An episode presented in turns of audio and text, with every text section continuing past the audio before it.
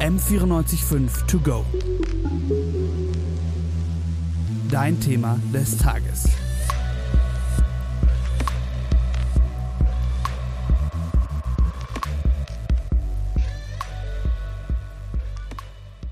Hallo, ich bin Noemi und heute ist bei uns zu Gast Florian Pavlik. Er ist Sanitäter beim Deutschen Roten Kreuz und wird uns heute in unseren Erste-Hilfe-Kenntnissen auffrischen. Wenn ich mal ehrlich bin, mein letzter Erste-Hilfe-Kurs ist schon sehr lange her. ähm, es war ehrlich gesagt noch beim Führerschein. Und man hat jetzt auch nicht so oft Kontakt damit, dass man jetzt sagt, man äh, kommt oft in Berührung in, mit so einem Thema. Wie bist du denn zu, deiner, zu deinem Beruf gekommen? Ähm, also erstens mal ist es nicht mein Beruf, Ich bin ehrenamtlich beim Roten Kreuz mit dabei. Äh, wie bin ich dazu gekommen? Ich habe als Kind schon angefangen mit sechs Jahren, war da in der Grundschule im Schulsanitätsdienst, habe da dann den Weg ins Jugendrotkreuz gefunden, also das ist die, die Jugendorganisation vom Bayerischen Roten Kreuz, beziehungsweise auch vom Deutschen Roten Kreuz. Und seitdem im Jugendrotkreuz mit dabei, habe da dann die verschiedenen Ausbildungsstufen mit durchlaufen, also Erste-Hilfe-Kurs, wie man es halt irgendwie kennt vom Führerschein, dann den, den Sanitäter, den Fachlehrgang Rettungsdienst bis hin zum Rettungssanitäter. Also ich glaube, das ist auch ein ziemlich anstrengender Beruf an sich jetzt. Ähm, wie ist denn bei dir, wenn du jetzt mitarbeitest, wie sieht da der Tagesablauf aus? Also den Tagesablauf gibt es gar nicht. Das ist äh, sehr einsatzspezifisch. Also ich nehme jetzt einfach mal als Beispiel hier in München die Allianz Arena. Wenn man da Dienst hat, dann kommt man irgendwie eine zwei Stunden, bevor dann die, das Spiel tatsächlich losgeht, kommt an die Wache hin, bereitet sein Material vor, schaut das einmal durch, ob alles noch haltbar ist, ob alles vollständig ist, ähm, geht dann auf die Wache, richtet die Wache her, schaut, dass alles sauber ist, dass alles hergerichtet ist und dann hat man den Sanitätsdienst. Und wie der Sanitätsdienst selber abläuft, ist, kann man nicht sagen, weil das hängt natürlich davon ab, ob viele Patienten kommen, ob wenig Patienten kommen, ob es ein warmer Tag ist, ein kalter Tag. Also das, da ist man immer, ich sage jetzt mal, dem, den Umständen ausgeliefert. Äh, und nach dem Sanitätsdienst fährt man dann, also richtet man das Material wieder her und dann fährt man halt wieder heim und äh, wartet dann, bis der nächste Dienst kommt. Aber das ist bestimmt auch anstrengend, wenn man jetzt wirklich mal mehrere Fälle aufeinander hat. Wie ist das für dich? Ähm, wie hast du da so ein Gefühl dabei? Ist das eine Arbeit, wo jeder machen könnte oder findest du, man sollte bestimmte Voraussetzungen dafür haben? Also Voraussetzung ist natürlich irgendwie, dass man Blut sehen kann. Also wenn man, wenn man mit Blut Probleme hat oder mit Körperflüssigkeiten allgemein, äh, dann ist das schwierig. Äh, wobei man da auch reinwächst. Also ich hätte mir früher nie gedacht, dass ich jetzt so gut mit allen möglichen Körperflüssigkeiten bei Patienten umgehen kann. Und man hat ja immer seine Handschuhe. Äh, ansonsten von den Voraussetzungen her ich würde jetzt sagen, eigentlich kann es jeder machen. Wir haben ja nicht nur den Sanitätsbereich, also das ist das, was man ganz häufig sieht, aber wir haben auch ganz viele andere Bereiche im Ehrenamt, beispielsweise im Katastrophenschutz, äh, die SEG-Verpflegung, also Schnelleinsatzgruppe Verpflegung, ist momentan äh, jeden Tag unterwegs, um den Impfschlangen äh, warme Getränke zu bringen. Und dafür braucht man jetzt nicht mehr, dass man irgendwie Blut sehen kann oder ähnliches, sondern da kann an sich jeder mitmachen. Aber du musstest doch bestimmt auch so eine Art Ausbildung oder Training machen. Was wurden da für Bereiche abgedeckt? In der, der Ausbildung, also ich rede jetzt mal von der Ausbildung zum Rettungssanitäter. Äh, da wurden natürlich die medizinischen Bereiche von internistischen Fällen, chirurgischen Fällen gedeckt. Es wurde abgedeckt, wie man mit einem Patienten spricht, wie man mit dem Patienten umgeht, weil natürlich auch in, in dem, wie ich mit jemandem rede, kann man ganz viel falsch machen oder kann man ganz viel Ungutes machen, so muss man es eher sagen äh, und dem Patienten eigentlich schon mal deutlich auch durch das, allein durch das, dass man mit dem spricht, helfen. Was war dein erster Kontakt mit Erster Hilfe? Also mein erster Kontakt, durch das, dass ich in der, im Schulsanitätsdienst in der, in der Grundschule angefangen habe, äh, war ein Mitschüler, der sich, äh, der hingefallen ist und, und sich ein Knie aufgeschürft hat. Also auch das ist, ist ja schon Erste ja. Hilfe. In dem Fall war das aber noch jetzt noch nicht so ganz schlimm, wie man sich dann vorstellt. Es gibt ja auch ähm, ziemlich traumatische Unfallorte. Also wenn ich jetzt zum mhm. Beispiel an einen Motorradunfall oder sowas in der Art denke, wie ist es dann für dich? Wie gehst du damit um, wenn du jetzt zum Beispiel Menschen nicht helfen konntest oder diese dramatischen Unfallorte siehst? Wie kannst du dir da selber helfen dann auch? Ähm, wenn ich mir jetzt so an das, das erste Dramatischere äh, mich da zurückerinnere, ähm, es gibt Bilder, die bleiben einem ein bisschen in Erinnerung, aber da spricht man normalerweise mit Kollegen, hat da den, den, den Kontakt, hat das offene Ohr. Es ist unter den Ehrenamtlichen oder auch unter den Hauptamtlichen äh, ein sehr guter Austausch immer da. Das heißt, wenn man jemanden zum Reden braucht, findet man auch jemanden. Und äh, allein das, dass man über solche Ereignisse spricht, hilft einem selber schon mal. Du kommst ja bestimmt auch an an Unfallorte oder zu einem Notfall, wo jetzt bereits eine, also eine Zivilperson mhm. vielleicht schon erste Hilfe geleistet hat.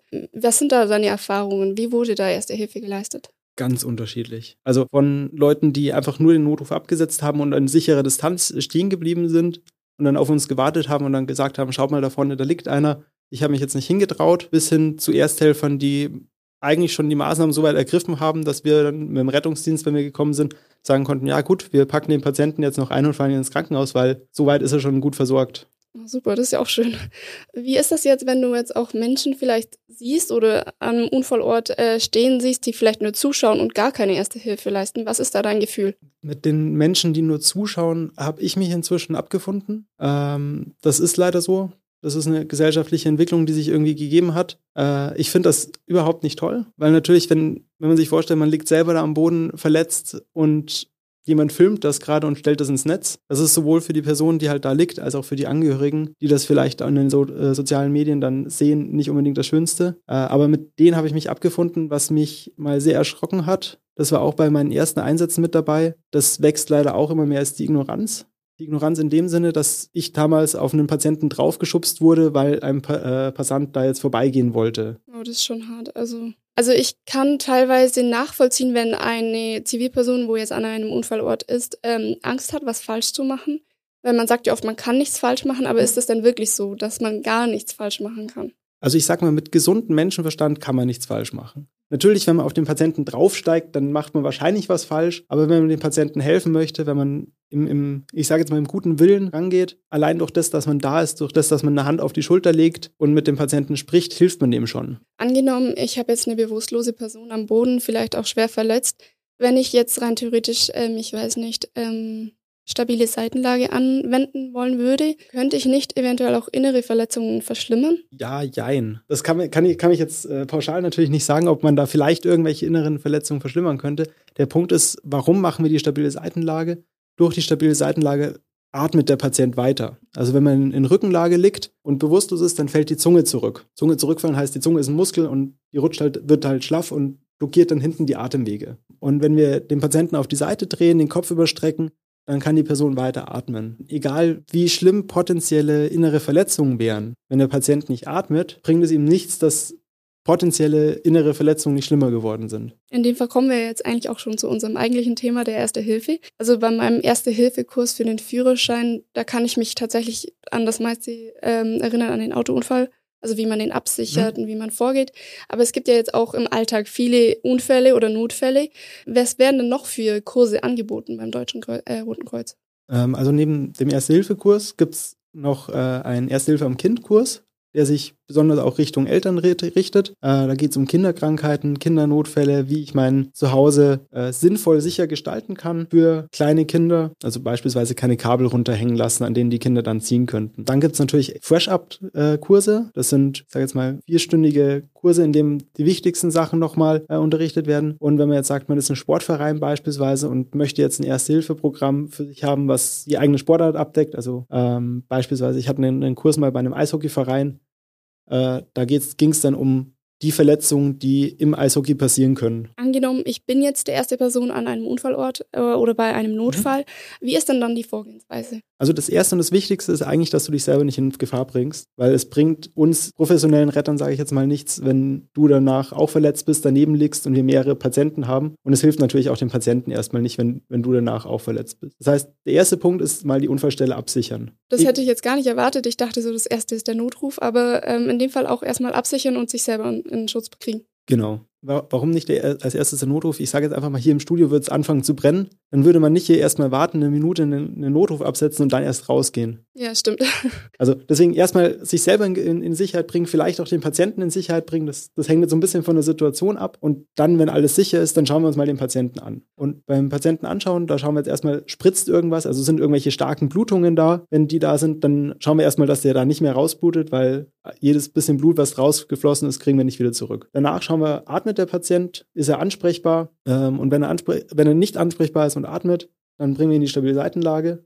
Also machen erstmal so ein paar lebensrettende Maßnahmen und danach kommt eigentlich erst der Notruf, wenn wir jetzt alleine sind. Okay, also ähm, Notruf ist nicht unbedingt äh, der erste Punkt, sondern kann auch nach der stabilen Seitenlage sein. Genau, also wir wollen erstmal schauen, dass der Patient weiterlebt, während wir den Notruf absetzen. Wenn ich jetzt ein Mensch bin, bei dem der Erste-Hilfe-Kurs schon ewig her ist ähm, und mir fällt überhaupt gar nichts mehr ein, was kann ich denn machen? Also so bestimmte menschliche Punkte, wo man weiß, okay, das, das mache ich jetzt. Der erste Punkt ist vielleicht den, den Patienten in Sicherheit bringen oder die Unfallstelle absichern. Das kann man eigentlich auch ohne Erste-Hilfe-Kurs machen. Dann der zweite Punkt ist den Notruf, den kriegt man hoffentlich noch aus dem Erste-Hilfe-Kurs mit. Für alle, die es nicht mehr aus dem Erste-Hilfe-Kurs wissen, die 112 anrufen, den Rest fragen die im Notfall schon und danach das machen, was einem sinnvoll erscheint. Das heißt, wenn ich eine Wunde sehe, dann gebe ich da vielleicht ein Pflaster drauf, mache einen Verband drauf. Wenn ich sehe, der, der Patient atmet schlecht, dann kann ich mir überlegen, okay, wie, wie schaffe ich es denn, dass er wieder besser atmet? Und vielleicht komme ich drauf, dass ich zum Beispiel das Fenster aufmachen kann, dass ich für Frischluft sorge, dass ich irgendwie enge Kleidung entferne. Wenn ich da drauf komme selber, dann ist das super. Wenn ich nicht drauf komme, dann habe ich es auch nicht schlimmer gemacht. Also wenn ihr jetzt der Erste Hilfe doch schon, ähm, also mhm. frisch ist, was sind so die wichtigsten Punkte beim, Punkte beim Notruf? Äh, beim Notruf ist eigentlich das Wichtigste, wo ich bin und warten auf Rückfragen. Also es gibt ja die, die fünf Ws mhm. und das erste und das letzte sind eigentlich die wichtigsten. Das Wo, damit, falls die Verbindung abbricht, falls mein Akku leer geht, äh, zumindest schon mein Fahrzeug hinfahren kann. Und das Warten, weil der in der Leitstelle wird einen alles fragen. Die anderen Punkte, was ist passiert, wie viele Verletzte, welche Verletzungen, werden dann eben von dem Disponenten in der Leitstelle abgefragt. Und er hat eine Eingabemaske, das heißt, es geht viel schneller, wenn der das einfach abfragt. Was würdest du sagen, sind die wichtigsten Maßnahmen? Natürlich auch die stabile Seitenlage. Aber es gibt ja jetzt auch ähm, Herzrhythmusmassagen. Wenn man da jetzt wirklich sagt, ich traue mich nicht, was würdest du da empfehlen? Also die, die, ich würde sagen, es gibt drei absolut wichtige Maßnahmen. Das eine ist äh, die stabile Seitenlage, wie du schon gesagt hast, die Herz-Lungen-Wiederbelebung, beziehungsweise das Drücken von der Herz-Lungen-Wiederbelebung ist absolut notwendig. Und das dritte wäre der Druckverband. Also alles, was stark blutet, dass man da irgendwie die Blutung stoppt. Ähm, weil du gerade gemeint hast, was, was macht man bei der Herz-Lungen-Wiederbelebung, wenn man sich da nicht traut? Äh, es gibt einige Menschen, die haben, ich sage jetzt mal, Angst vor, vom Beatmen da sagt man inzwischen, okay, wenn, wenn einem das Beatmen nicht taugt, wenn, wenn, wenn, wenn man sagt, ich möchte jetzt eigentlich nicht beatmen, beispielsweise weil da auch Erbrochenes im Gesicht ist, dann kann man sagen, okay, wir drücken nur durch. Äh, die Empfehlung ist allerdings trotzdem immer noch zu beatmen. Aber bevor man nichts macht, lieber drücken. Könntest du einmal kurz erklären, wie man erstmal die Wiederbelebung macht und auch die stabile Seitenlage? Dann fange ich einfach mit der Wiederbelebung an. Für das Drücken, also der Patient liegt auf einem harten Untergrund. Wenn er im Bett liegt beispielsweise, dann zieht man ihn halt aus dem Bett runter. Das muss jetzt auch nicht so sanft sein, weil es ist gerade Eile geboten. Dann liegt er auf dem harten Untergrund und wir suchen uns erstmal den Druckpunkt. Und für den Druckpunkt nehmen wir uns das Brustbein und nehmen wir uns die Mamillenlinie, also da wo die, die Brustwarzen sind. Und da, wo sich die treffen, das ist jetzt ungefähr das untere Drittel vom, vom Brustbein, da drücken wir. Und wie fest wird gedrückt? Ungefähr ein Drittel vom Brustkorb an Tiefe. Und beide Hände nehmen voreinander, auf, äh, aufeinander und äh, drückt dann aus den, der Schulter, also nicht aus den Armen rausdrücken, sonst wird es relativ schnell anstrengend. Wie ist das dann? Ich kann mich da noch irgendwie an die Zahl 30 erinnern. Was gab es da nochmal? Genau, also man sagt, die Reanimation soll im Rhythmus 30 zu 2 ablaufen. Das heißt, 30 mal drücken, zwei Atemspenden, äh, immer im Wechsel. Und von der, von der Geschwindigkeit her, da wird wahrscheinlich gleich die nächste Frage kommen. Da gibt's verschiedene Lieder, die man sich merken kann, die, die inzwischen bekannt sind. Grundsätzlich möchte man eine, eine Frequenz von 100 bis 120 pro Minute. Das bekannteste Lied, glaube ich, zur Reanimation ist Stayin' Alive, Highway to Hell, Pippi Langstrumpf, die Titelmelodie. Im Notfall neben zu singen, in dem Fall. Ja, vielleicht sollte man nicht mitsingen. ähm, ja, und wie ist es bei der stabilen Seitenlage? Äh, bei der stabilen Seitenlage, da ist es inzwischen relativ einfach geworden.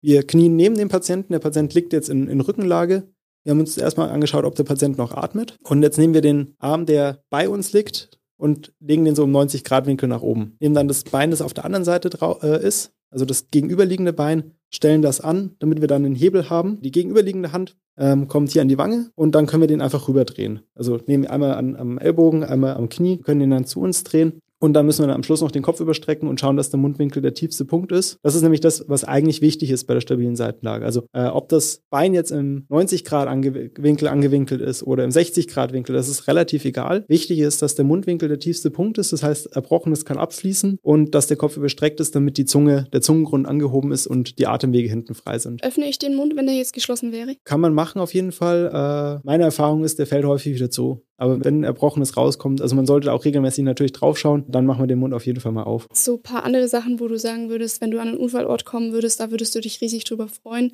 Ähm, was wären das für Dinge? Äh, ich würde mich riesig drüber freuen, wenn die Ersthelfer schon mal was gemacht haben. Also wenn sie sich getraut haben, Erste Hilfe zu leisten, äh, wenn sie an den Patienten angesprochen haben, beim Patienten dabei sind, wenn die Unfallstelle schon abgesichert sind. Das heißt, dass, dass wir direkt mit der Arbeit einsteigen können. Dann auch noch, dass die Ersthelfer nicht direkt weglaufen, wenn wir da sind, sondern dass sie auch noch da bleiben, weil manchmal manchmal brauchen wir einfach eine helfende Hand, ich sage jetzt einfach mal, um den Infusionsbeutel zu halten. Und da ist es ganz gut, wenn dann einfach irgendjemand noch da ist, den wir da auch einspannen können, in Anführungszeichen. Also ich merke jetzt schon, ich habe noch einige Lücken. Wie oft sollte man dann so einen Kurs auch wiederholen dann in dem Fall? Also die Empfehlung ist, äh, alle zwei bis drei Jahre den Kurs zu wiederholen. Würdest du dir wünschen, dass mehr Menschen freiwillig den Kurs wiederholen? Ich würde das eigentlich gar nicht am Kurs festmachen, sondern eigentlich an dem, dass die Hilfsbereitschaft in der Bevölkerung da ist. Weil es bringt nichts, wenn alle Leute alle zwei Jahre den Kurs machen, wenn dann trotzdem auf der Straße nicht geholfen wird. Wenn ich einen Vorfall beobachtet habe, ähm, der mir nicht mehr aus dem Kopf geht, also wo er jetzt wirklich traumatisch war, wohin kann ich mich dann dann wenden? Gibt es da irgendwelche Hilfestellen? Zuerst mal direkt am, beim Rettungsdienst vor Ort, das einfach mal sagen. Die haben teilweise auch schon Kontakte zu Hilfsangeboten. Also da gibt es die, die Notfallnachsorge, die Notfallseelsorge, die, die nennen sich je nach Organisation immer ein bisschen anders, die dann einem helfen können, auch solche traumatischen Ereignisse zu verarbeiten. Und am Schluss gibt es dann auch noch den, den Weg über die Psychotherapie. Äh, das heißt, dass man sich psychologische Hilfe sucht und in Anspruch nimmt. Okay, super. Ähm, in dem Fall war es das schon von mir. Ähm, vielen Dank für deine Zeit und vielen Dank für deine Infos. Gerne. Ja, also wie wir jetzt gelernt haben, kann Erste Hilfe definitiv Leben retten. Wir brauchen keine Angst haben vor Fehlern. Wir sollten daher unsere Ängste und Hemmschwellen überwinden. Unser erster und wichtigster Schritt ist immer, uns selbst nicht in Gefahr zu bringen und den Unfallort abzusichern. Durch die stabile Seitenlage wird die Überlebungschance schon deutlich gesteigert. Beim Notruf haben wir gelernt, dass der Ort, also das Wo und das Warten auf Rückfragen am wichtigsten sind. Als kleiner Tipp zum Abschluss, macht euch einen kleinen Zettel mit diesen genannten Punkten und steckt ihn in euren Geldbeutel. M945 to go.